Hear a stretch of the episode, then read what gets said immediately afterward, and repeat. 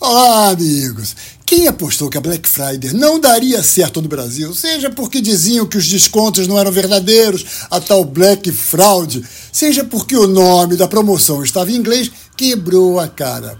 Broke the face. É só a gente ver quantas sugestões de ideias tem no Google para que os pequenos anunciantes possam aproveitar a Black Friday em suas lojinhas a data se incorporou de vez no calendário brasileiro. Afinal, as empresas querem vender e o consumidor quer descontos. Agora, olha só, no meio disso tudo, a Black Friday no Brasil deixou de ser só uma guerra de preços e passou a ser também uma guerra de shows. Tem show das Casas Bahia, show da Magalu, show das Americanas, do iFood e até o McDonald's usou a palavra show. Eu fiquei pensando, faz sentido, porque outras datas promocionais do varejo transcendem ser só venda de produtos. O Natal tem a ceia, Dia dos Namorados tem o encontro romântico e por aí vai, não é?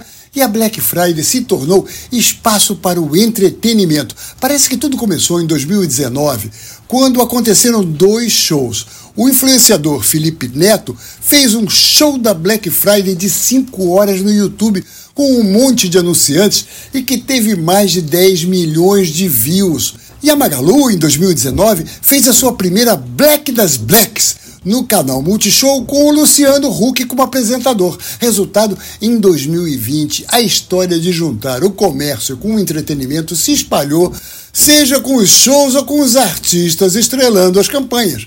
A Casas Bahia, em 2020, chamou a dupla Maiara e Maraísa para o seu vídeo com o MC Kekel e o Mumuzinho. Olha aí. Ela tá podendo. Ai, Maiara e Maraísa.